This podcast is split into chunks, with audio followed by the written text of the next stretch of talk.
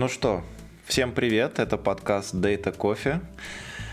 Вообще, вообще изначально задумывал, что это подкаст о данных. Но, честно говоря, глядя на наши новости, я не могу это подтвердить. И в этом плане, конечно, новостные выпуски у нас сильно отбиваются от э, общей такой направленности, э, которой мы стараемся придерживаться в гостевых выпусках. Но, тем не менее, название подкаста никуда от нас не делось. И мы сегодня обсудим интересные новости. Привет, Мак, привет, Дина. Привет, привет. Привет, привет. Это, кстати, у нас первый новостной выпуск в этом году э, будет. С чего бы нам начать? Давайте с чего-нибудь приятного. Вот, мне нравится вот эта новость. Я начну, пожалуй, с нее. А, новость, собственно, простая. 15 лет назад а, был анонсирован первый iPhone – и мне кажется, это такая очень яркая дата. Даже для тех, э, кто ну, я свое, конечно, опять же, мнение высказываю, но мне кажется, даже для тех, кто не очень э, хорошо, может быть, относится к экосистеме Apple, не, для тех, кто не очень Мак улыбается, вам не видно, слушатели, но мы тут среди ведущих э, переглядываемся иногда. Так вот, это может быть не очень э, сам по себе такой девайс, да, который близок многим, э, при этом он многим и близок. Но, тем не менее, мне кажется, это такая большая веха, потому что вместе с iPhone, вместе э, новый виток развития получили вообще в целом все носимые устройства такого рода. Э, в первой версии, по-моему, iPod Music э, сразу же был, и был, были multi-touch жесты, и вообще куча всего был. И идея заточить устройство на пальцы, а не на стилус, что было в то, в то время популярно, тоже, мне кажется, все перевернулось ног на голову. Мне кажется, это очень такая важная веха, и стоит упомянуть о том, что ровно 15 лет назад это случилось. Вышел он чуть позже, по-моему, на полгода позже, чем был сделан анонс. У меня никогда не было самого первого айфона и, и даже самого второго тоже. Мне кажется, первый iPhone у меня был четвертый. Собственно, я от него недалеко ушел. Вот, я сейчас с шестым, что для кого-то может показаться ужасом, но тем не менее он работает прекрасно. Единственное, что я в нем менял, это батарею, и после того, как я ее поменял, я теперь еще меньше хочу отказываться от этого устройства. Все совсем стало хорошо с новой батареей. Не знаю, может быть, когда перестанут обновления выпускать, я изменю свое мнение. Кажется, это должно уже произойти. Ты думаешь? Вот -вот. Мне кажется, да. Они поддерживают 4-5 mm-hmm. предыдущих версий обычно. Я думал, ты про то, что у меня должен появиться новый iPhone. Я думаю, интересно. Ну, тут я настаивать не стану, конечно. Интересно, да. А, не знаю, Мак, вот э, я, наверное, тебя спрошу. Э, что ты вообще об этом событии думаешь? Я знаю, что ты Android фан так скажем. Или нельзя так тебе назвать? Но нельзя так назвать, потому что у меня есть iPhone о, 5, единственный. Я когда подарил отцу, но оказался слишком маленьким. Вот, э, слишком маленьким дисплеем все-таки. Э, китайские андроиды, да, с огромными дисплеями уже на тот момент существовали, и для не очень хорошего зрения все-таки они правда удобней. Вот, но меня тогда пятый iPhone поразил, конечно, этот металлический корпус, э, просто, да, как э, как э, штука воплощения дизайнерских идей, это, конечно, потрясающая вещь. Вот, ее приятно держать в руках, приятный вес тому подобные вещи. Вот, но что касается именно первого айфона, я помню даже эту презентацию, меня тогда это, ну, я, естественно, саму не смотрел, я не читал, и меня тогда шокировало, и шокировало, наверное, то, что мне было всегда интересно, как оно будет работать, потому что, да, все-таки были стилусы, и вот у некоторых товарищей тогда были эти самые, господи, как назвать, КП, КПК или как? на ладоннике, как мы их называли, да? Вот. Э, я даже уже не помню фирмы, если честно. Ну, Nokia, наверное. HP, я помню, были... был у меня. HP, да, да. Э, как раз э, благодаря подкасту, возможно, я восстановлю э, связь с одним товарищем. Вот я помню, у него взял руки этот самый наладонник, и это была, конечно, какая-то сказка, чудо после моего Samsung X120. Если кто-то помнит такой телефон, это один из первых телефонов с OLED-экраном. То есть у него был черный настоящий черный фон, да, вот он, естественно, был кнопочный, но, вот, но он, я его глупо потерял. Вот, и на фоне этого кнопочного телефона, где я с дикой скоростью набирал смс транслитом, я потыкал этот КПК, это было, конечно, что-то невероятное. И когда я видел презентацию, где что-то будет осуществляться пальцами, мне это было, честно говоря, непонятно. То есть я, как и с метаверсом, сейчас я был также скептичен, что это взлетит, что это будет работать, э, особенно помня скорость и точность э, отзывчивости этих самых КПК. Это был какой-то ужас. Поэтому у меня был скептицизм, но это было, черт подери, все равно интересно, потому что такая презентация устройства, да, как ее описывали, она была, ну, возможно, одной из первых. И уж что сказать, Apple, наверное, были одними из э, лидеров, да, потом уже в дизайне презентации, в принципе.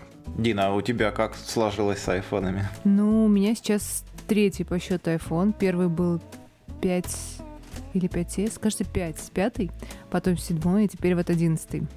Ему уже пару лет, и я не представляю, как переезжать на Android, потому что, ну, тут э, с 2005, кажется, нет, с 2010 года все мои фотографии, все номера, все на свете, что, ну, знаете, как из одной экосистемы в другую переезжать, это всегда больно. Ну, кстати, по поводу фотографий, да, а по поводу вот каких-то контактов, мне кажется, это достаточно легко. Ну, контакта, наверное, нет. А вот э, годами наработанные привычки, то есть если да. у меня iPhone с 2010 или 2011, когда там года, то за 10 лет э, привычки работать именно с ним укоренились, конечно.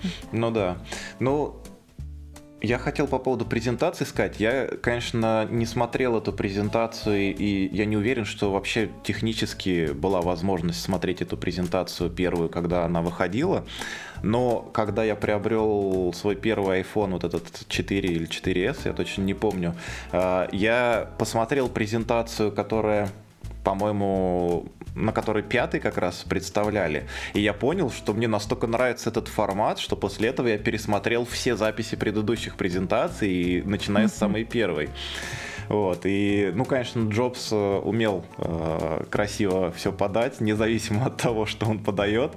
Э, на самом деле КПК был достаточно до в, в до айфонные времена э, странные вещи, потому что действительно экран, по крайней мере, размеры экрана позволяли использовать пальцы для управления им, но это было невозможно из-за технологии, что ли, там, по-моему, как-то резистивный назывался экран. И это было невозможно просто представить себе, что ты на какой-то вот маленькой клавиатурке экранной сможешь что-то пальцами делать, потому что даже стилусом можно было постоянно промахиваться по буквам. Это сейчас мы знаем, ты, там куча возможностей. И с недавнего, кстати, относительно, мне кажется, недавнего времени в айфонах появились кастомные клавиатуры. Раньше такого нельзя было, только э, стоковую mm-hmm. можно было использовать. И в этих кастомных после андроида уже, кстати, появились э, всякие свайп методы, когда можно просто водить, и предиктивные у тебя наборы, подсказки там, и исправление маленьких букв там на заглавные в начале предложений, куча всего, и, и все как бы работает нативно, хочется сказать. И на самом деле а, через некоторое время, наверное, я так сейчас думаю, после выхода первого айфона, а, я стал обладателем счастливым первого телефона на андроиде. Вот. И тогда это было Android, я точно не помню, либо 1.3, либо 1.5, но ощущение с тех пор э, как бы от устройства у меня, от устройств в целом на андроиде у меня всегда какие-то скептические. Тем не менее, я, я вижу современные устройства, и я понимаю, что ну, нет никакой разницы. Многие, э, пусть там меня э, любители Apple ярые побросают в меня что-то. Некоторые вещи в современных Android устройствах устройствах даже лучше и логичнее сделаны. А, но при этом ча- часть, э, мне кажется, совсем не, нелогичной и неправильной. И то есть на текущий момент они уже, наверное, конкурируют друг с другом на равных, э, эти платформы, и сложно, как сказать, назвать какого-то определенного лидера. Э, многие скажут, что, наверное, в андроиде, мы, кстати, наверное, долго слишком этой новости время уделяем, но хочется просто выговориться на этот счет. Э, многие скажут, что айфоны сильно отстают по железу, но мне кажется, это очень-очень хорошо компенсируется тем, что они сильно затачивают свой софт под свое железо, и это помогает им делать гораздо больше. Это то же самое, как а, другой пример там с приставками, например, э, игровыми, да, консолями. Ты можешь иметь очень крутую там видеокарту на своем PC для игр, но при этом тебе все равно в каких-то случаях придется подстраивать какие-то параметры в играх, там настройки графики, чтобы все-таки у тебя все красиво, без лагов, там с достаточным FPS э, работало. При этом, если у тебя игровая консоль, то тебе не надо об этом думать. Ты уверен на 100%, что игра, которая вышла под эту платформу, была в том числе там и Sony проверена э, в части PS или Microsoft для Xbox, что она точно будет работать э, настолько хорошо, насколько это возможно и как бы насколько, насколько разработчики разработчики постарались заточить. Поэтому я думаю, это все-таки важный такой аспект э, и историческая такая веха. Очень круто, что iPhone изобрели вне зависимости от того, как бы пользуемся на или, вы стороне. да, и пользуетесь ли вы э, именно этой платформой. Это очень сильно продвинуло конкуренцию и развитие технологий именно в мобильных устройствах вперед. Вот, так как эта новость была моя, предлагаю кому-нибудь выбрать новость на свой вкус. На самом деле мне э, кажется, что тут можно классно перейти к, ну вот, от новости, ну, вернее, даже не от новости, конечно же, от э, разговора о том, чем именно тыкать в монитор. А, классные новости, я так понимаю, что от Мака про бумажное пианино. Расскажи, пожалуйста, новость замечательная. Это, мне кажется, у нас есть отдельная рубрика в нашем подкасте. Новости действительно э, э, еще не опробованных и неизвестных технологий. Дело в том, что очередные ученые, хочется назвать британскими, но нет, это австрийская компания, она показала прототип устройства, где на бумагу нанесен некий проводящий слой, то есть навесена небольшая э, микросхема, можно сказать, точнее электрическая схема, которая запитывается по NFC от телефона. Э, и эта схема позволяет в данном случае на бумагу нанесли э, разметку одной октавы э, пианино, фортепиано. И из-за того, что, я так понимаю, контур замутые, вот, на бумагу положили телефон в то место, где стоит чип, который, собственно, может принимать сигнал NFC, и, видимо, это же, я не знаю, как оно все работает, если честно, но как-то он умудряется запитывать, да, это самый небольшой контур, и человек, замыкая контур на бумаге, то есть, грубо говоря, нажимая на клавиши на бумаге, вот, э, замыкая, получается, этот контакт, может эту информацию передавать на телефон. То есть, грубо говоря, мы просто на бумагу можем нанести такую-то электрическую цепь, Э, и взаимодействовать э, подобным интерфейсом. Теоретически это может быть клавиатура. Вот, наверное, с клавиатурой большая проблема — это одновременное нажатие. То есть я не очень представляю, как там с одновременными нажатиями, но на той небольшой гифке, да, что я видел на сайте новости, там видно, что одновременное нажатие тоже присутствует. То есть, грубо говоря, контур может замыкаться в нескольких местах. Не очень понятно, как это работает, если честно. То есть, я думаю, там много проще. Вот, но для меня опять это потрясающая новость. Это приближает нас к той самой комнате э, без проводов, как мне кажется. Вот, если мы будем еще пользоваться такой низко э, вольтовой, да, э, в принципе, низко малопотребляющей энергетикой, энерги... Вообще, в принципе, микросхемами, да, с подобными технологиями, мне кажется, можно снизить как потребление, так и, возможно, повысить экологичность этого всего дела. Ну, потому что здесь получается бумага как проводящий слой. Если это подходит для каких-то задач, почему нет? Ну и кроме того, мне кажется, в этом есть огромный потенциал для обучающих материалов. Ну, то есть у нас теперь не клавиатура к интерфейсу, а некая бумага, которая может взаимодействовать по-разному. То есть не только как там клавиатура данной бумаги нарисована заранее, но и может быть там может быть как-то подключить к этому наверное, карандаши и тому подобные вещи. Мне кажется, это может составить прям очень интересные гибридные технологии. Выглядит, как по мне, очень круто. Слушай, а прикольная вообще идея. Я сейчас слушаю про это и думаю, что сразу вспомнил про наш эпизод, про наш выпуск про DIY. И я думаю, прикольно было бы воткнуть там в струйный принтер чернила, э, только проводящие, и просто печатать какие-то лабораторные себе там исследования дома.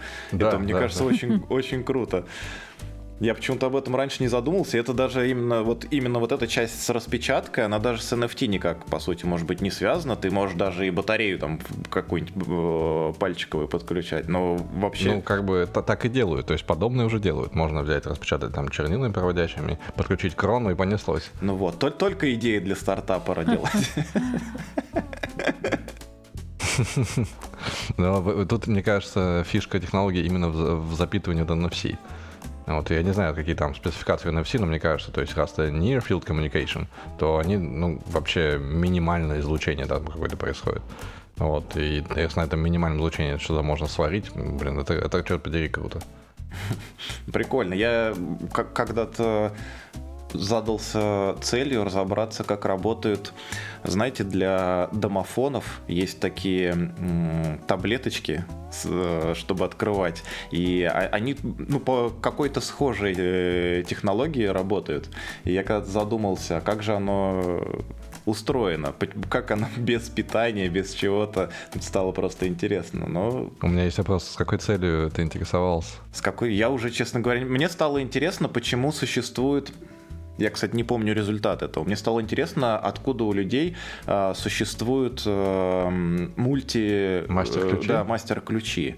То есть это зашито в самих э, устройствах домофона, или это можно именно вот этой таблеточкой, ключом как-то хакнуть? Ну, наверное, насколько я сейчас думаю, это все-таки зашита какая-то такая возможность в самих устройствах.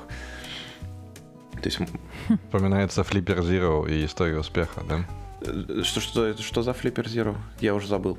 А, ну, ну Flipper Zero это, э, как, как они его назвали, э, сумасшедший дельфин для хакеров, или как это назвали. В общем, это устройство, которое не так давно взлетело на наверное, на Kickstarter или где-то там, не буду врать, какая-то из краудфандинг платформ.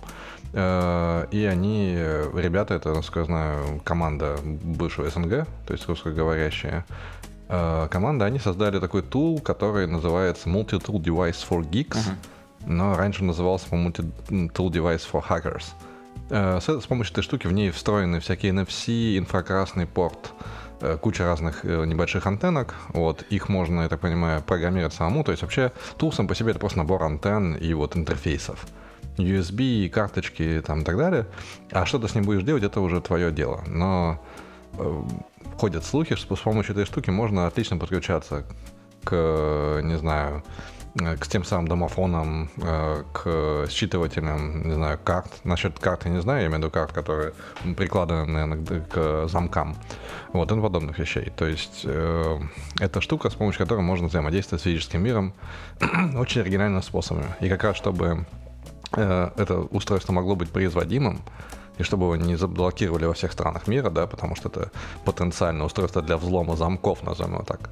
Вот. Э, собственно, прошивка сама этого не предполагает. Дальше человек типа действует сам. Но наверняка прошивочки mm. можно скачать. И, в общем, вот такое вот интересное устройство. Да, интересно.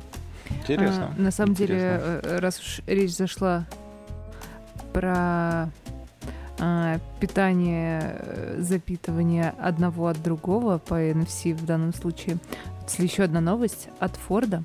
Они предоставили буквально в конце декабря э, прошла новость о том, что они предоставили, представили технологию зарядки электромобилей друг от друга. То есть вот как сейчас некоторые телефоны могут заряжать друг друга, так и в скором будущем можно будет как бы поделиться не бензином, как э, раньше было, не то чтобы принято, но да, местами Зарядкой. делалось, но и зарядами. И, и стоять, не доехав до пункта назначения вдвоем. Вообще электромобили, Слушай, конечно, прикольно, совершенно прикольно. потрясающая штука. Если бы они еще и не стоили э, таких э, больших денег. Э, на самом деле, э, сегодня только узнала у одного э, нашего товарища, который недавно себе купил Теслу, А, он рассказывал, что э, в, в конце 20, 20 в начале 21 года она была беспошлинная, кажется, в России. Ну, это вот, э, я сомневаюсь, э, правильно ли я его поняла. Но что я точно поняла, что на нее нет налога никакого транспортного.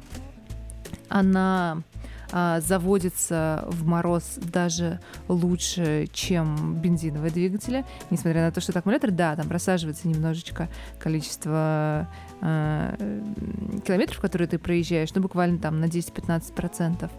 А, плюс в Москве это бесплатные стоянки, даже включая те, за которые ты платишь 405 рублей.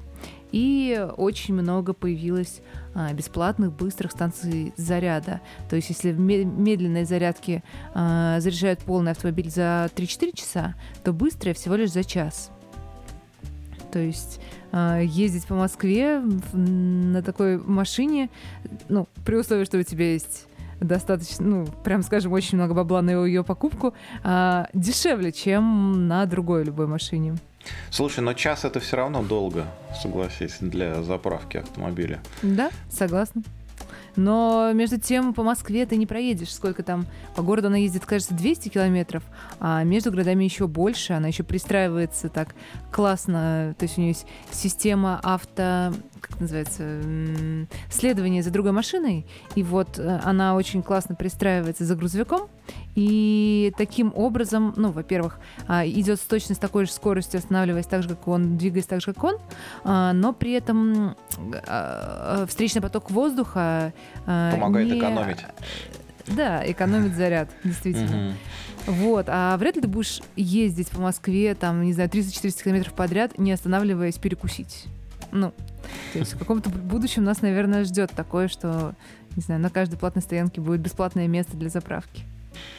Я, я как э, эти ребята с этих ваших интернетов, позволю себе сказать, э, ну, я культурно выражусь, разрешите докопаться э, по поводу отсутствия транспортных э, налогов. Я, может, я вообще не знаю законодательства как бы детально, но мне казалось, что в России э, все-таки транспортный налог, он зависит от мощности, э, причем которая в том числе в киловатт-часах может или, или в киловаттах, э, в киловаттах мощности, по да, а, измеряется или лошадиных силах. И вот я не помню, что были особенности для таких вот экологичных автомобилей. Возможно, это действительно так. Ну, просто я очень сильно удивился.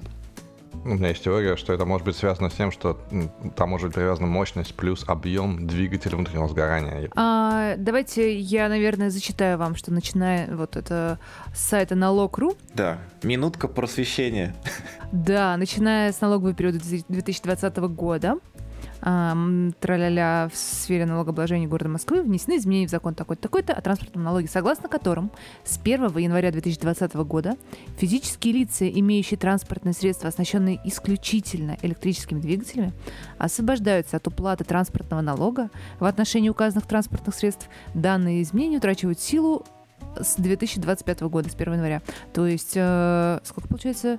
20-21, 5 лет а, можно на исключительно электромобилях ездить, не уплачивая налог. То есть это не относится к гибриду. Круто. Мне, меня, конечно, опять радует это разделение на Москву и остальную Россию. С другой стороны, что там э, лукавить, да? Может ли позволить кто-то из остальной России себе Теслу? Э, это тоже большой вопрос. Да, а. боюсь, что дело не в том, может или не может. Наверняка есть такие люди, которые могут. Но где они будут заряжаться, если все заправки пока сосредоточены в Москве практически? Они есть на какой-то трассе типа М4, М11, не помню точно на какой, но ездить на чисто электромобиле а, в, в дальние города это такой экстрим.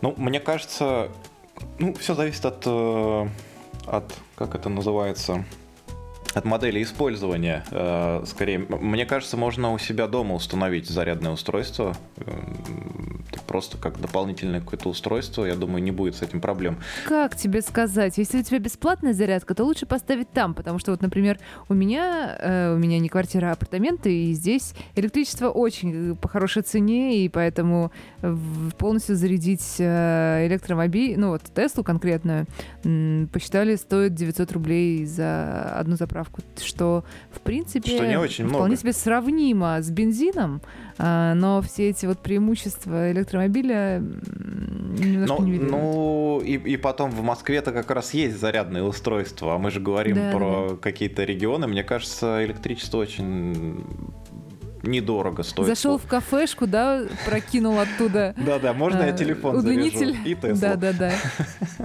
Да. Ну, прикольно, прикольно. А у, у них там какой-то специальный провод, да, у этого Форда получается? Какой-то переходник для вывода заряда, наверное, должен быть. На USB-C. USB Lightning. А это смешно, на самом деле. Ford представил свой первый электропикап F-150 Lightning в мае 2021 года. Вот, вот, вот. Все, все, все на этих названиях сосредоточено. Я хотел, пок- пока мы не перешли, я хочу, хочу немного по- пожалиться. У меня очередная минутка э, жалости к Германии или по поводу Германии. Мы говорим про электричество, про цены электричества, и буквально позавчера э, стечение обстоятельств привело меня к тому, что я начал читать, статьи по поводу э, состояния рынка энергетического Германии, и выяснилось, что Германия находится на 13 месте э, с начала среди стран по цене на электричество. То есть оно очень дорогое. Вот. И в том числе потому, что Германия вот последние несколько месяцев пытается закрыть последнюю АЭС, насколько я понимаю. Вот. И именно в связи с этим, э, вот предыдущий выпуск мы писали, нет, два выпуска назад мы писали как раз финальный выпуск года, э, где я был в Швейцарии. И вот пока я находился в Швейцарии, мне пришло письмо, что со мной разрывает контракт. Э, моя компания, поставщик электричества. Э, Я удивился, подумал, что, наверное, были просроченные платежи какие-то, я что-то не уследил и что подобное, и они вот так вот жестко в одностороннем порядке решили со мной прекратить любые отношения. Когда я приехал и прочитал нормальное бумажное письмо, выяснилось, что компания обанкротилась. Вот. Они просто не выдержали просто бешеного роста тарифов, то есть новые контракты примерно в два раза выше, чем старая цена на электричество. Вот цена за киловатт выросла не так сильно, но, видимо, они, как бы понятно, начинают торговать фьючерсами и так далее, которые куда более высокой цене, судя по всему. И, судя по всему, еще вот та компания, которая банкротилась, плохо торговала фьючерсами, раз они не выдержали этой конкуренции. И теперь приходится искать нового поставщика. Эм, Я уж не знаю, что по поводу зарядок Tesla и так далее, но распространенность гибридов и электрокаров здесь довольно высокая. И я так понимаю, что человек, покупающий электромобиль, э, имеет достаточно сильные налоговые льготы. Не знаю, какие точно, но они, это точно выгоднее именно в утилизации по сравнению с электромобилем.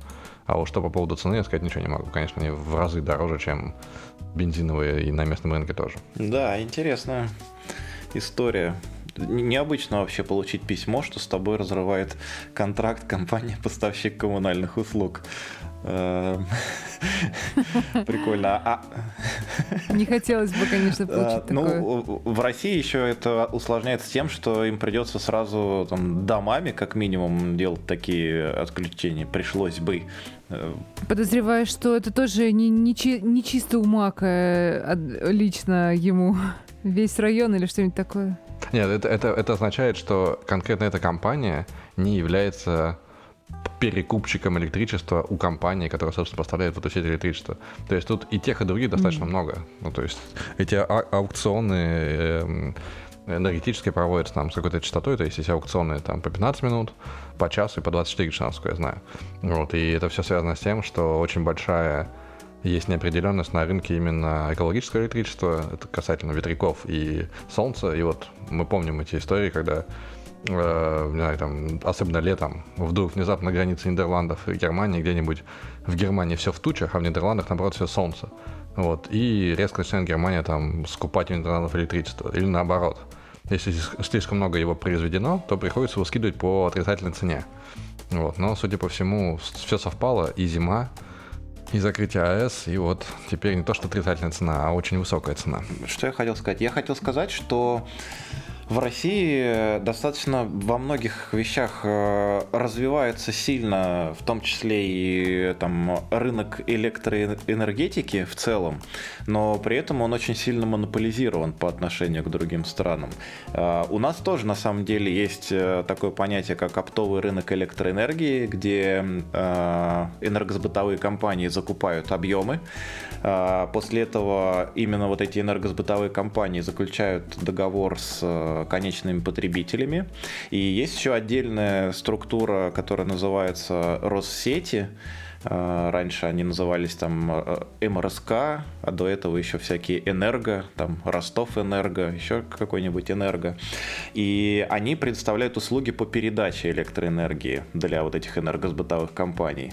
И берут тоже свои там какие-то деньги. А, и вот э, чуть лучше, это чисто мои сугубо личные ощущения, чуть лучше развита конкуренция вот именно на рынке передачи электроэнергии, но совсем а, плохо все с рынком а, энергосбыта. Наверное, это слишком лакомый такой кусочек, и не так просто туда ворваться.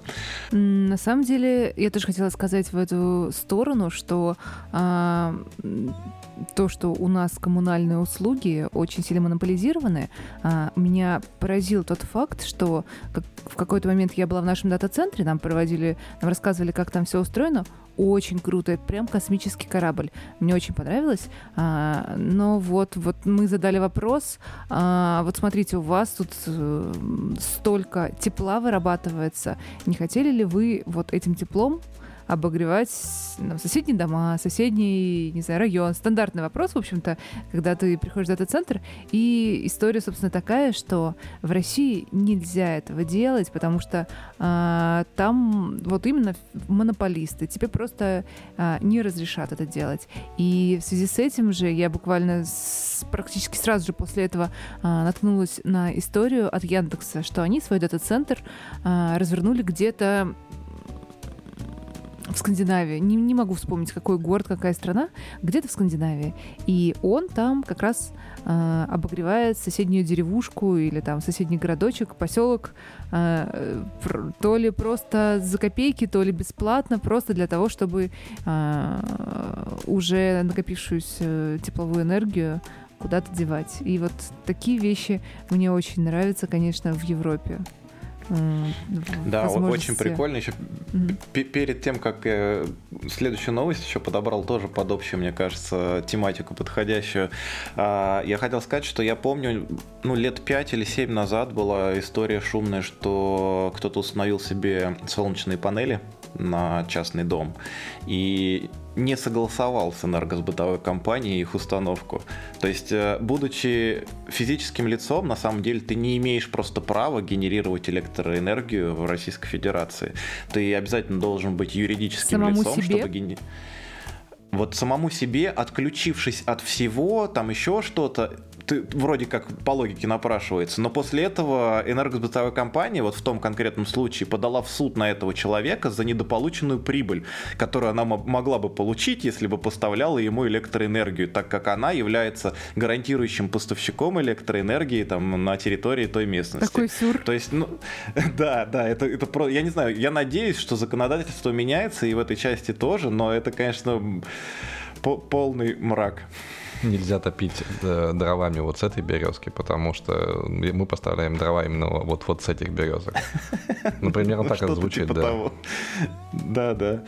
Ну, в общем, да, там, ну, много подводных камней, на самом деле, потому что а, энергосбытовая компания, вот как я говорил, она на самом деле оплачивает в том числе там какой-то объем передачи энергии этим Россетям, и она закладывает заранее все эти объемы, и типа ты таким образом заставляешь ее за что-то платить, что она тебе в итоге не поставила. Но это как бы какие-то детали уже начинаются. Это ну, не звучит как что-то логичное вся эта ситуация, совсем не звучит как что-то логичное. А другая, другая новость, к которой я хотел перейти, я ее, по-моему, даже сегодня, ну, в общем, в последний момент прям добавлял. А, это новость про прикольное устройство. А, я, честно говоря, когда читал эту новость, мне сначала показалось, что это какой-то, ну, не скам, но, но где-то должен быть подвох, потому что слишком звучит необычно. Но потом, если на самом деле вдуматься, то, в принципе, это реально. А, получить э, такую информацию. В общем, идея заключается в том, что, по-моему, французские, если не ошибаюсь, ученые разработали такой девайс на основе, по-моему, Raspberry Pi, к которому подключается прибор, который считывает электромагнитное, собственно, излучение, оцифровывает его и вот, это, вот этот девайс плюс какой-то набор или там одна нейросеть а, вместе, значит, на выходе могут определить, а, есть ли на вашем носимом устройстве а, какое-то либо стороннее шпионское или прочее ПО, не подключаясь физически к этому устройству. Только, как бы, вот возвращаясь к, к этой технологии с NFT, грубо говоря, нужно достаточно близко поднести, потому что, я думаю, это поле не очень как бы далеко можно на большом расстоянии считывать э, электромагнитные от небольших особенно устройств. Но тем не менее, это факт. В общем, идея такая, что когда у вас устройство это носимое, там, небольшое, ну, допустим, я не знаю даже, что часы, может быть, или еще что-то, а, когда это устройство работает в штатном режиме, у него определенное поведение, определенное, как бы, можно картину поля электромагнитного считать. А когда туда что-то установлено левое, стороннее, неожиданное, ваше устройство начинает по-другому себя вести э, в этом плане. И вот этот вот девайс, он замечает эту разность, у него есть какие-то там преднаборы, я так понимаю. Ну, наверное, это вот этот, э, это поле должно очень сильно зависеть еще и от того набора ПО, который ты сам туда установил, и должно как бы как-то пересчитывать, что ли, нормальное состояние. Я не знаю вот настолько подробно, там есть очень большой, э, большое исследование, которое можно почитать, но вообще это очень прикольно, необычно и звучит очень футуристично, Столько на мой вопросов. взгляд. На самом деле это получается, что ты об этом устройстве ну, то есть достаточно таки утечка, что какое-то устройство, которое ты просто к нему поднес, не знаю, в транспорте, а, узнала о нем больше, чем его хозяин. Ну, ну, оно не то чтобы узнало, понимаешь, оно не может тебе сказать, что там вот этот конкретный тип, я так думаю, что это очень Пока, было бы по крайней странно. мере. Пока, да, что оно тебе скажет, там, что у тебя вот такой-то вирус с такими-то сигнатурами или что-то подобное. Оно просто замечает как бы отклонение в э, этом э, поле электромагнитном и на основе этого делает какие-то выводы. Плюс нейросеть, которая тоже какой-то э, анализ проводит. И самое большое интересное для меня это какие каким образом эти разработчики всяких э, malware и про прочих шпионских штук э, смогут бороться с такими вещами в будущем. То есть понятно, когда у тебя есть внутри системы установленный антивирус, к примеру, то вирус, запущенный в той же системе, может каким-то образом добраться до э, этого ПО антивирусного и понять, как, как-то попытаться обходить. Но если это физически отдельно рядом стоящий девайс, который никак не соединен с твоим, то это, мне кажется, почти невозможно. Я чуть не начал писать э, когда-то бакалаврскую на подобную тему.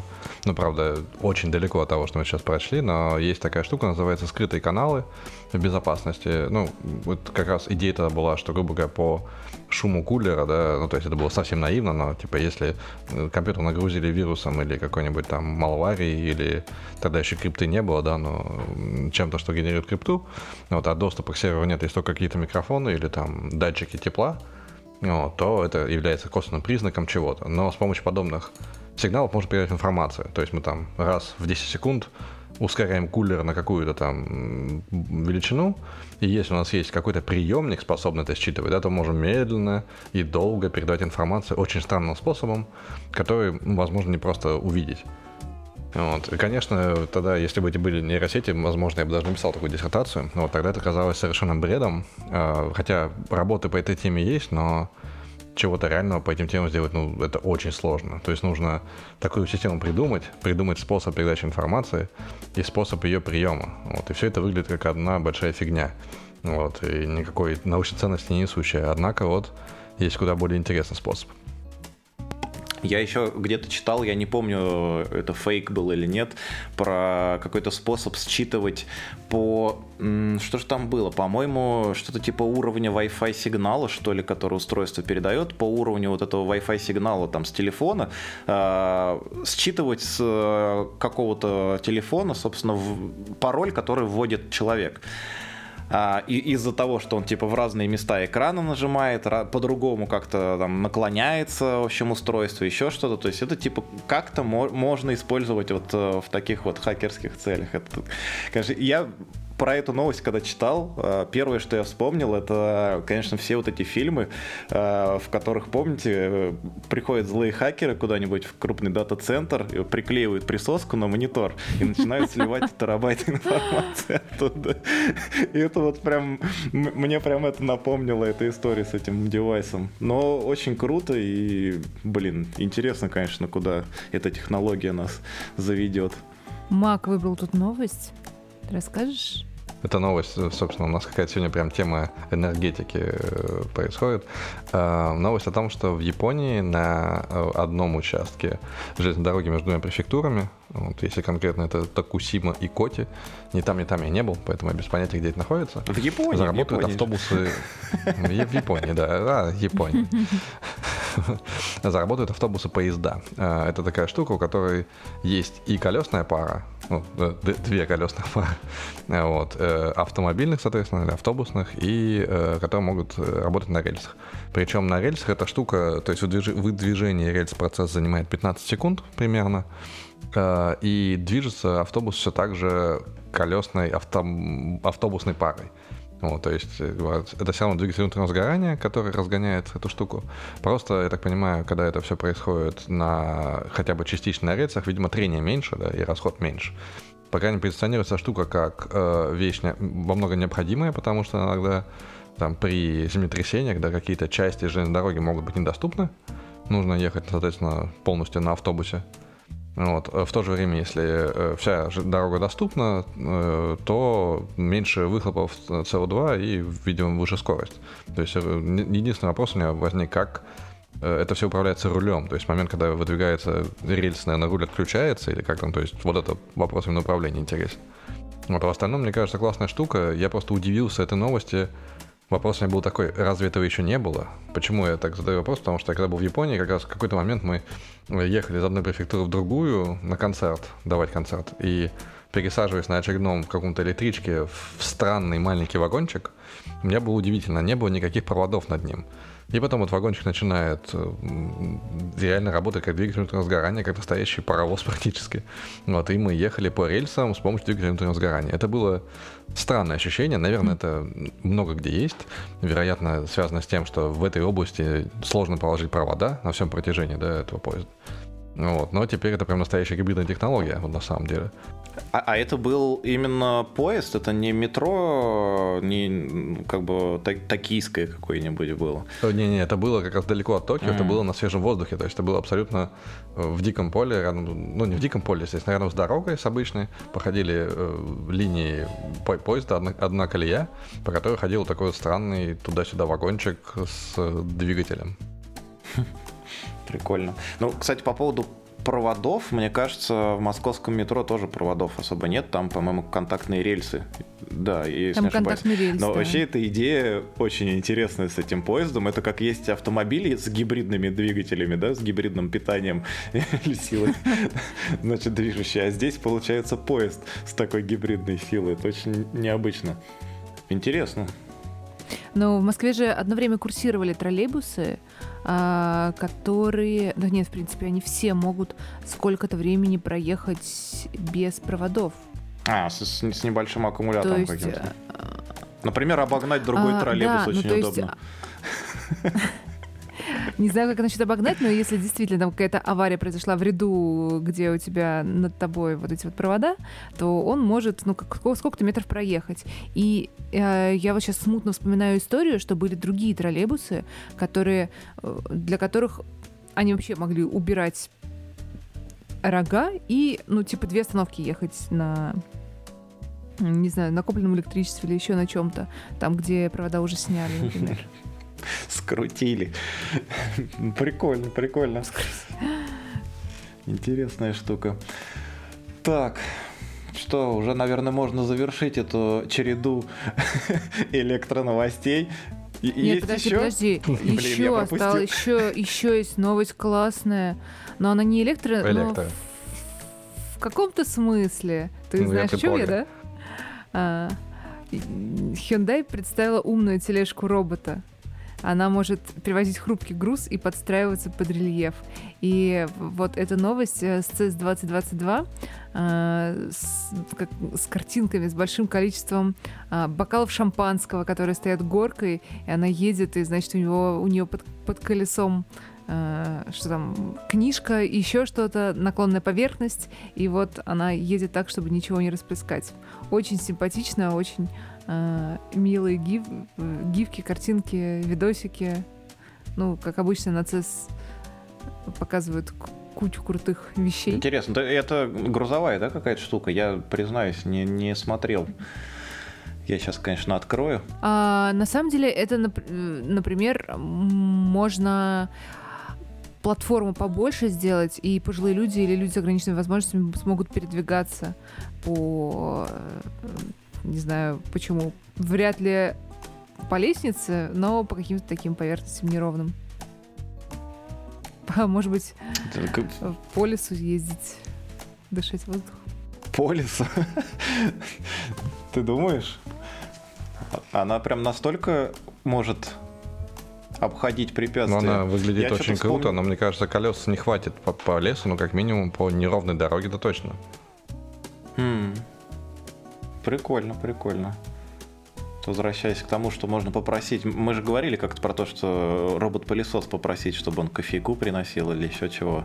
Вот такую тележку можно, наверное, прошить под это дело. Опять-таки, Интересно. вы же слышали, да, что э, Яндекс будет э, с Почтой России совместно развозить посылочки этим своим как же он называется? Ровером? Да, да, да. Как он там? Вот этим вот маленьким курьером-доставщиком.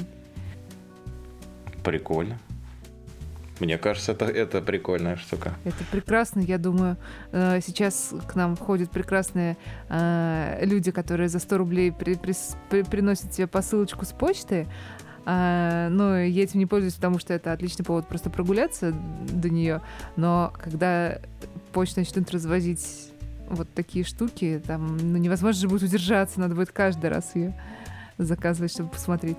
А вот интересно, кстати, у меня такого опыта нет, э, вот э, с доставкой этими роверами. А что они делают, когда в домофон надо позвонить, я не знаю. Или на лифте приехать. Это хорошо. Просто, скорее всего, они просто к подъезду довозят это все. И, скорее всего, это будет работать э, не во всех городах, потому что в каком-нибудь, не знаю, какой у нас горный город есть с большим количеством лестниц. Пятигорск. Да, из названия вполне себе. Мне сразу представился Киев, конечно, но там Яндекс не факт, что представлен. А я подумал, что он не будет нигде работать, кроме Москвы, потому что только в Москве э, электрозарядки в основном, как, как да? мы до этого сказали. У Яндекса, наверное, большая какая-то это, да, своя платформа для зарядки этих устройств. Они вечерами или ночами там собираются, устраивают тусу. Возможно, возможно. Но, возможно, там те же самые аккумуляторы, что в их э, этих самокатах, электросамокатах. И тогда они просто mm. ездят и меняют их. Эти роверы ездят, снимают аккумуляторы с самокатов, чтобы себя запитать. Или да, подсаживаются к ним и начинают от них получать. Вполне может быть. Мак, а можешь рассказать про новости? Я тут вижу, мне кажется, ты добавлял про ноутбук, а, который супер кастомизируемый и собираемый. Uh, да, я даже перечитал новость перед uh, сегодняшним выпуском. Uh, вначале я вдохновился, а вот когда перечитал, я как-то перестал вдохновляться. В общем, есть компания, называют, называется Framework, Uh, удивительно, что я увидел uh, такой канал, называется, по-моему, Linux Tech на YouTube. Я его не видел, у него там что-то по 3 миллиона подписчиков. И ребята там, не знаю, запускают, вот я буквально видел видео, я хочу посмотреть, запускают на одном GPU, то есть од- одна NVIDIA карта, э, на ней запускают две игры, то есть там идет какая-то слой пара виртуализации, есть два лэптопа, которые э, обрабатывают видеосигнал на одной видюхе и получают, соответственно, видеосигнал к себе на дисплее этих самых лэптопов. Хм. Мне разнесло голову, я не знаю, как они это сделали, это очень круто. Ну, как бы такая идея, в принципе, тоже была. Если эта карта может тянуть там Counter-Strike хоть там 4 штуки с 200 FPS, почему не попробовать? Но как это работает, я не знаю, мне интересно посмотреть. Так вот, у одного из авторов канала э, как раз я увидел значок на ноутбуке вот этого самого Framework. А, я так понял, что там есть две версии, типа стандартные сборки, которые дорогие. То есть там есть типа Basic, Performance и Professional. И Professional, вот, по-моему, на i7 или i9, 32 гигабайта оперативки, а, вот на Intel сделанной, стоит, по-моему, 2300, 2300 долларов примерно. Это, честно говоря, больше, чем соответствующая конфигурация, по-моему, э, Apple на M1 или сопоставимо. У меня есть вопросики, вот сразу же, да, как бы, э, сколько будет жить э, ноутбук на э, iOS i9, вот, в принципе, на Intel, да, но это уже как бы мы начинаем погружаться снова в, в M1 против э, Intel, вот, а сама фишка, как я понял, это именно то, что ты можешь взять версию custom, и там много чего можно поменять. То есть, как я понял, материнская карта, клавиатура, раскладка клавиатуры, понятно, память, э, диски и так далее — я не знаю по поводу видео, потому что, мне кажется, видео это критичная штука. И видео, оно предполагает некий теплопакет. То есть, как бы, как только мы ставим хорошую дискретную видеокарту в ноутбук, сразу начинаем очень сильно греться. Вот как это работает, не знаю. Э, но сама идея так собирать ноутбук, мне кажется, очень крутой. И, наверное, самое главное в этом во всем, ну, для себя бы я увидел ремонтопригодность. Вот это, наверное, ключевая штука. Мне, конечно, тоже кажется, что будет очень э, ремонтопригодным такое устройство, но у меня почему-то сразу картинка очень э, такого толстого пирожочка, э, а не каких-нибудь там э, маковских Air там или еще каких-то устройств, потому что чтобы что-то поменять, нужно как минимум в, в предусмотреть конструкции, механизм для крепления всего этого многообразия устройств. Видосики, конечно, тоже очень классные про то, как именно ты туда вставляешь э, карты памяти, дисковод, еще что-то, еще что-то. Просто невозможно остановиться и не смотреть. Я еще как-то находил это достаточно давно было, возможно, этот проект уже загнулся, а, но я как-то находил телефон подобного рода, то есть он на Android э, какой-то платформе, э, по-моему, был, и там можно было разными блоками добавлять, типа памяти добросить, там, я не помню, что именно еще, но там вроде достаточно много разных устройств можно было, э, там, камер, например, дополнительных добавить, еще что-то, и прикольно, мне кажется. Такие, такие штуки, они, по крайней мере, позволяют поиграть с этим. Э, это очень хорошие с одной стороны, это может быть очень, кроме ремонта пригодности, еще и хорошие возможности для апгрейда этого устройства. Но при этом мне кажется, что подобные э, устройства не всегда могут просто выстрелить, э, занять какую-то нишу, и из-за этого как бы потенциальный апгрейд никогда и не случится, потому что к моменту, когда ты захочешь менять что-то, уже это устройство не будет поддерживаться или, или для него вот этих вот частей не будет доступно. Я как раз нам в чат скинул э, производителя, или как, я не знаю, фреймворк для подобных э, телефонов. На самом деле это называется Kiteboard.io. Я о них не слышал, я слышал о другой компании, которая делала подобное.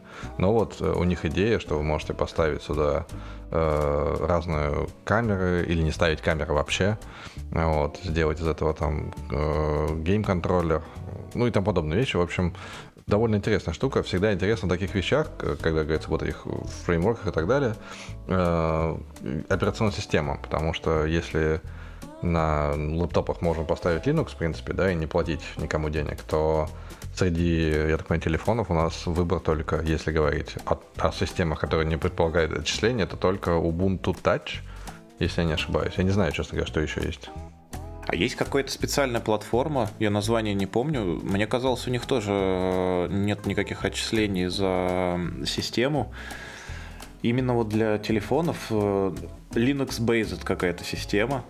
И то есть там, ну, очень много всего можно прикрутить, но я, я не уверен, что это можно прикрутить как бы щелчком пальцев, да, учитывая, что это э, могут быть очень разные устройства, или там потенциально это могут быть еще и когда-нибудь устройства, ну, не устройства, а вот эти части для устройства, может быть, еще и других производителей, им нужно будет, наверное, какие-то драйвера э, писать, еще что-то, это все, это может выстрелить, но мне кажется, это не настолько товары широкого потребления. Поэтому непонятно. Я, могу снова перехватить инициативу, если вы не против. Э, если мы зашли, зашел разговор про DIY, э, то буквально не так давно в канале Сибранта я увидел новость, связанную с тем, что какая-то компания в Штатах, в Калифорнии, э, предложила на рынок такой конструктор – 9 э, э, в общем, небольшого такого офиса, небольшой комнаты в 9 квадратных метров, э, который может человек собрать сам. То есть это, по сути, комплект, как я понимаю, реально комнаты. Так, это мы приложим ссылку. В общем, это выглядит как небольшая такая дачка вот, с потрясающими окнами в пол. То есть одна стена полностью стеклянная, только с перегородками. Вот, и выглядит это, черт побери, очень круто. Это целых 9 квадратных метров. Это больше, чем комната, в которой я жил в Токио. То есть это э, действительно много, особенно учитывая, что здесь не нужны какие-то, э, не нужен санузел, не нужно подобное. И, наверное, речь идет, опять же, о Калифорнии. Ну, то есть я не уверен, что там есть слой отопления. Вот. Э, выглядит просто потрясающе. Кроме того, фишка, я так понимаю, этой штуки в том, что его можно достаточно легко разобрать и собрать в другом месте. То есть э, сесть в трейлер, поехать на другой конец той же самой Америки и собрать трейлер на берегу океана, ходить серфить, а вечерами работать. Ну, мне кажется, идея очень крутая. Единственное, пугнула цена. То есть цена написано стартует от 19 тысяч долларов. Ну, наверное, опять же, если говорить про цены в Америке, да, потому что, ну да, особенно в Калифорнии, если у вас особенно остаются деньги после аренды квартиры, вот, и которые можно откладывать, то это действительно дешево, наверное. Вот, но меня проект просто вдохновил, то есть если бы я себе хотел такую штуку, точнее так, я бы себе хотел такую штуку, если бы у меня была дача, это просто выглядит потрясно. Прикольно. Мне кажется, в этой штуке не хватает э, возможности беспроводной зарядки того, что находится внутри этой комнаты. Это было бы вообще идеальное место для времяпрепровождения. Там можно и подкаст записывать, и все, все что хочешь, можно делать. Уединиться э, со своими мыслями. Мне кажется, прикольная штука. Единственное, ты, ты сказал по поводу того, что это дача, 9 квадратных метров. Нет, нет, это не дача 9 квадратных метров, на участке. Я имел в виду на, на даче, да, то есть. А, для дачи, а. Ну, то есть с, с одной сотки на вторую перейти, и там вот будет маленький домик. Прикольно. А, а можно из таких дом собрать, наверное. Тоже было бы прикольно. Надо посмотреть, какие у них есть модели, кстати. Возможно, там есть модели куда больше квадратуры. Объединить их потихоньку, докупать себе дом. Но они выглядят очень э, продуваемыми, и вот прям, да, не для нашего даже для, даже не для нашей весны и осени, увы.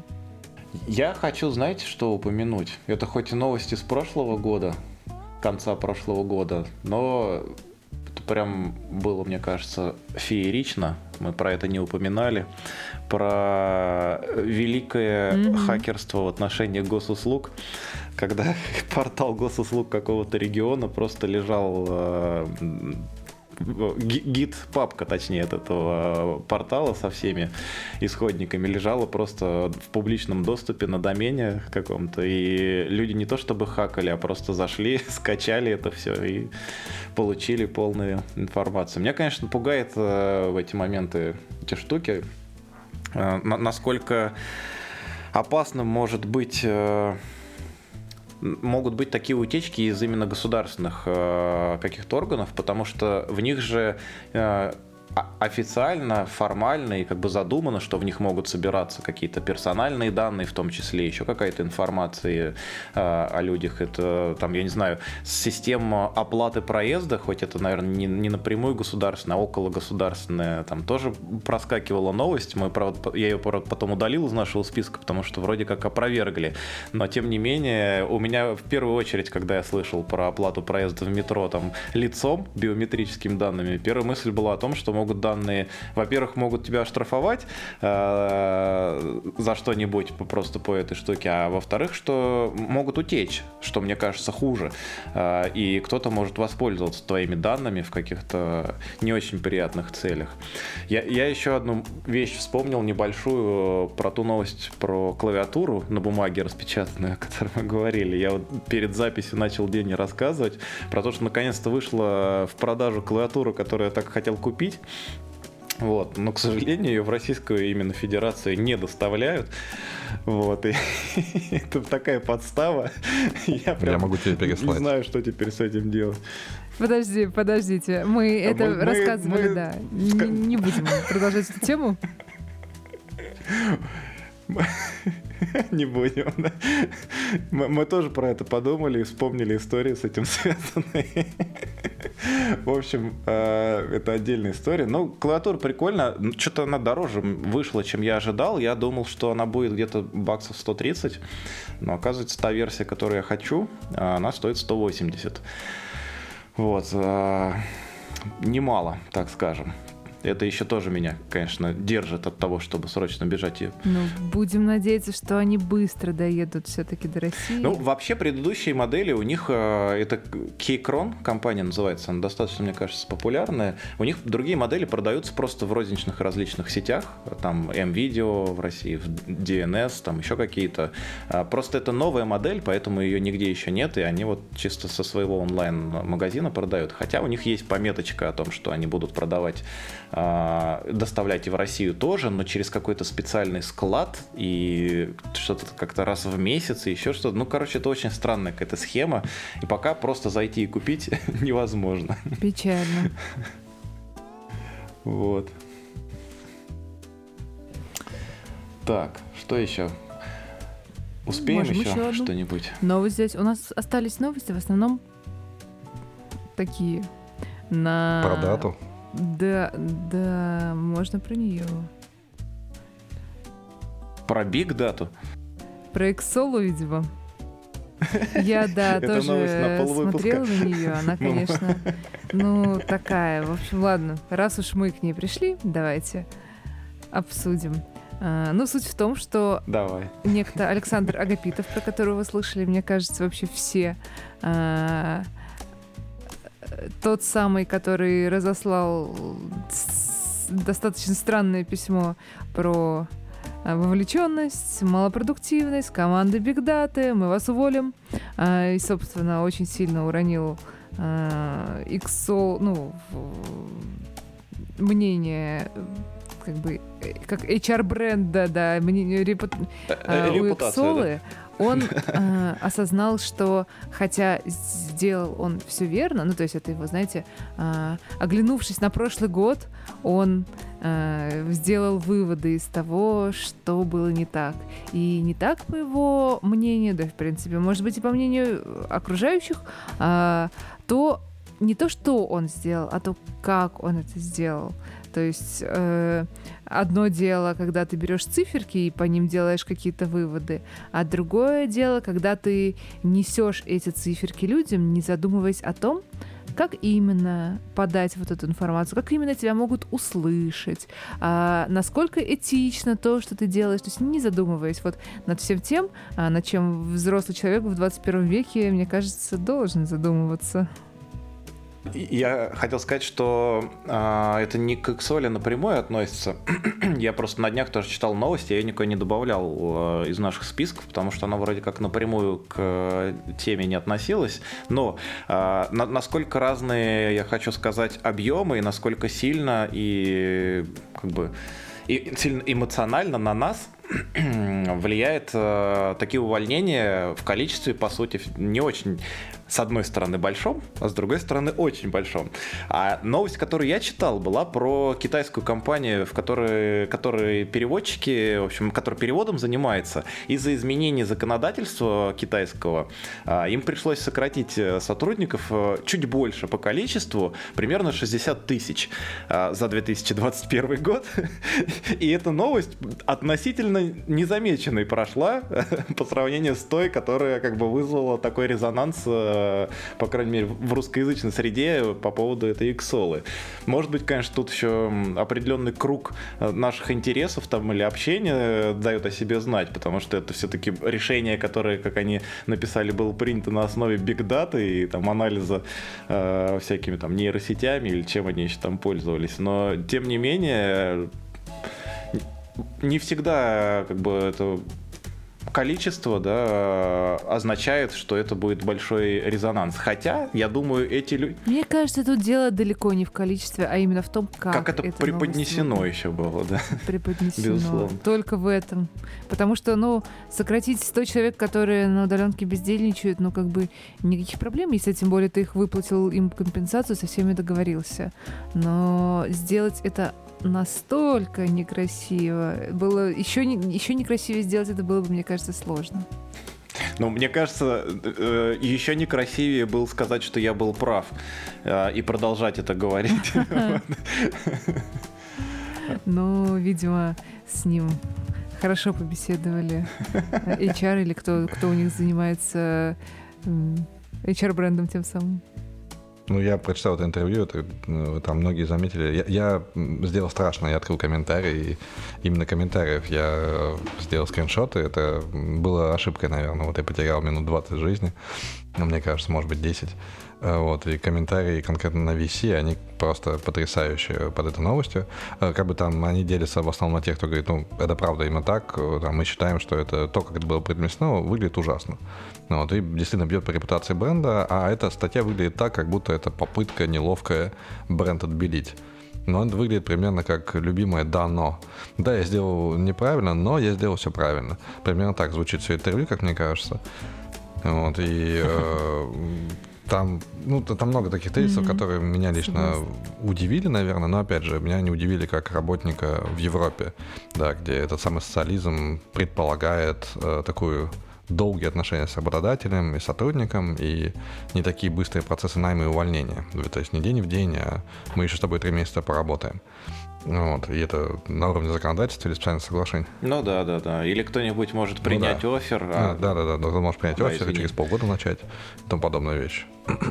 Ну, да, да. Э, там был один комментатор, который э, очень, так, очень четко провел такую линию, как мне кажется. Я не знаю, смогу процитировать или нет, хотя бы частично. Надеюсь, нам проблем из этого не будет.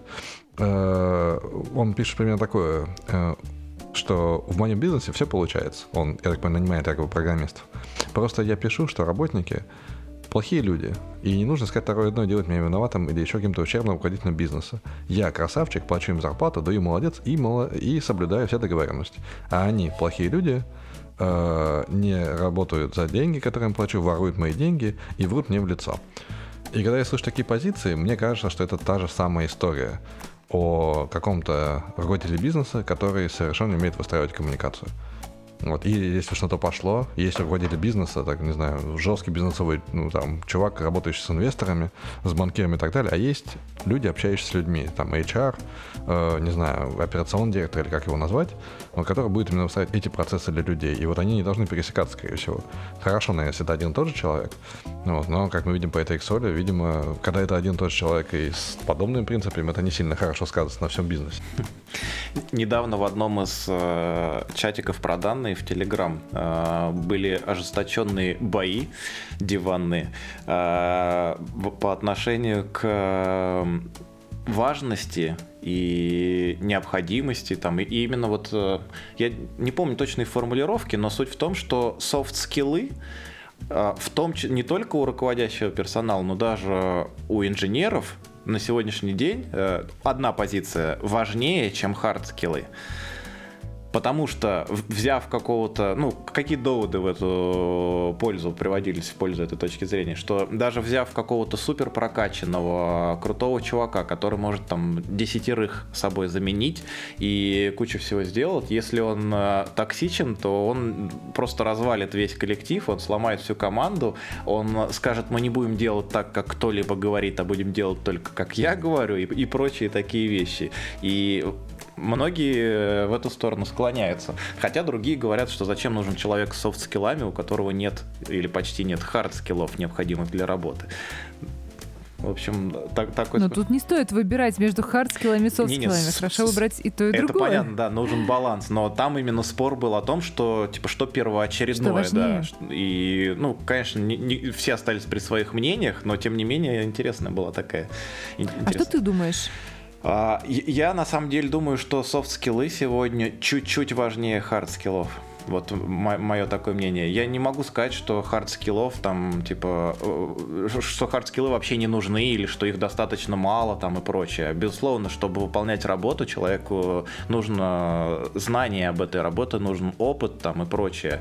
А, ну, если это не касается там каких-то начальных очень позиций для этой работы. Но софт-скиллы очень важны, и это не только вопрос там того, что ты можешь там были такие интересные тоже в э, чате разговоры, что типа человек в отсутствии хард-скиллов, э, но имея очень хорошие софт-скиллы, может так хорошо э, общаться со всеми, там подмазываться. Что никто не заметит, что никто его никогда не уволит. Что у него нет да. Вот, и что он будет работать. Но тем не менее, для, собственно, того, чтобы бизнес работал, для того, чтобы компания существовала, там приносила прибыль и все это двигалось, конечно, хард-скиллы нужны, потому что говорить можно много где. Можно прийти там в гости в наш подкаст, например, и рассказать что-нибудь. Но э, хотя, хотя для подкаста умение говорить это уже hard skill, наверное. Если с этой, с этой точки зрения посмотреть, мне кажется, да. Но тем не менее, я, я думаю, что софт-скиллы, безусловно, важны и очень сложно. Другой момент, что мы вообще весь мир сегодня в части, в сфере IT, да, э, так э, устроен, что, мне кажется, не всегда и не многие могут просто выбирать. Э, многим приходится довольствоваться тем, что у них есть в плане работников, в плане там, из кого, из каких кандидатов выбирать себе команду кто-то, кто покрупнее, кто имеет репутацию хорошую, предлагает большие бонусы, там, лучшие условия, может э, из большего количества выбирать и, и больше как бы внимания уделять каким-то таким деталям. Не все команды, не все компании сегодня могут себе это позволить. И, конечно, очень сильно зависит от настроения рынка труда в данном случае. Мое мнение такое. Вот. Как-то это грустно немножечко прозвучало. Не грустно, не грустно. Грустно будет, когда все изменится, а, а непременно все, как бы, история по спирали идет, и, и рынок тоже меняется. И грустно будет, когда будет ситуация обратная, когда не а, IT-специалисты будут, а, как мы общались с HR нашими, пытаться позвонить, там, написать и прочее, а он не, будет не всегда отвечать, потому что, ну, типа, нет у него такой обязанности, так и компании в какой-то момент. И такое было, на самом деле, мне кажется, в какие-то моменты, было. поэтому надо просто наслаждаться тем, что есть сейчас, поэтому все может измениться. А, да, вот мне Мак напомнил про а, еще одну новость я уже было хотел закруглиться. Мы точно среднее э, увеличим сегодняшним эпизодом, а не уменьшим среднюю продолжительность эпизодов. Но новость стоит, чтобы о ней сказать. Я, честно говорю, не добрался. У меня какая-то очень загруженная неделя была и вообще это начало года, а, не добрался для того, до того, чтобы потестить самому и посмотреть, как- как-то пощупать эту библиотеку. Но, как сегодня принято, это заголовки, да, и тезисы очень вызывающие. А, есть такая библиотека, значит, которая называется Polars. А, она готовит данные для ML-моделирования. А, можно ее подрубить к, как к питону, как, так и к расту. И э, ребята утверждают, что она в 15 раз быстрее, чем Pandas. Вот, на, на, на тех же случаях, на тех же кейсах. И мне кажется, это очень такая мощная и сильная заявка. Э, я не знаю, Мак, у тебя было время посмотреть?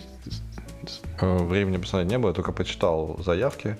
Э, самая главная заявка мы написали от на Расте, поэтому это быстро, мне кажется. И это вполне возможно так и есть. Я честно скажу, я без понятия, на чем написан Pandas. Он, насколько я знаю, на плюсах. Ну, наверное, да. Ну, то есть Вот. не, не сильно большая должна быть разница. Да, И да, да. То есть вот это меня 15 удивило. Да. То есть да, даже наоборот, я бы, наверное, предположил, что плюсы могут даже чаще и быстрее работать. Так как я на расте вообще у меня нет опыта никакого, я без понятия абсолютно, как работает аллокация памяти и так далее. То есть 15 раз это выглядит сильно. Возможно, на каких-то специальных случаях, где можно сделать какие-то оптимизации для лейзи вычислений, наверное, то там ну, мы можем найти случай, где что-то работает быстрее, чем другое, да почти везде. Ну, это вот классика, когда ты бенчмарки подгоняешь под, это- под те случаи, когда, когда, да, когда твоя библиотека лучше, чем у соседа. Но, тем не менее, может быть, у кого-то из слушателей был опыт э, работы с этой библиотекой. Расскажите, а если нет, то я думаю, что я доберусь до нее когда-нибудь. Не знаю, когда, правда, но это точно та вещь, которую стоит посмотреть, пощупать и понять. Э, Возможно, действительно, есть смысл на нее перейти. Э, Надо смотреть на реальные кейсы и уже после этого делать какие-то выводы. Ну Да, я посмотрел на бенчмарки тогда, просто на таблички, которые там были, и они, ну, очень впечатляющие. То есть, правда, это, это действительно в несколько раз, в 6 раз, в 10 раз быстрее, чем другие библиотеки. Мгм. Вот, надо посмотреть, как это работает для реальных примеров, особенно для маленьких примеров, потому что я, ну, конкретно я никогда в датафрейм 5 гигабайт и 10 А гигабайт не 10 запихивал. не запихнешь, наверное, Ну в пандус-то. Ну, кто его знает, опять же, я, я не пробовал. Поэтому вот интересно, ве- вероятно, может быть, это играет роль именно на огромных датасетах. Вот. Ну, посмотрим, потестим, пощупаем. Я, я думаю, можно закругляться на сегодня. Спасибо большое, что нас слушатели, спаси- слушали. Спасибо, ребят, что приняли участие, как всегда. Очень рад был вас видеть, слышать. Собственно, встретимся через недельку. Всем пока. Пока.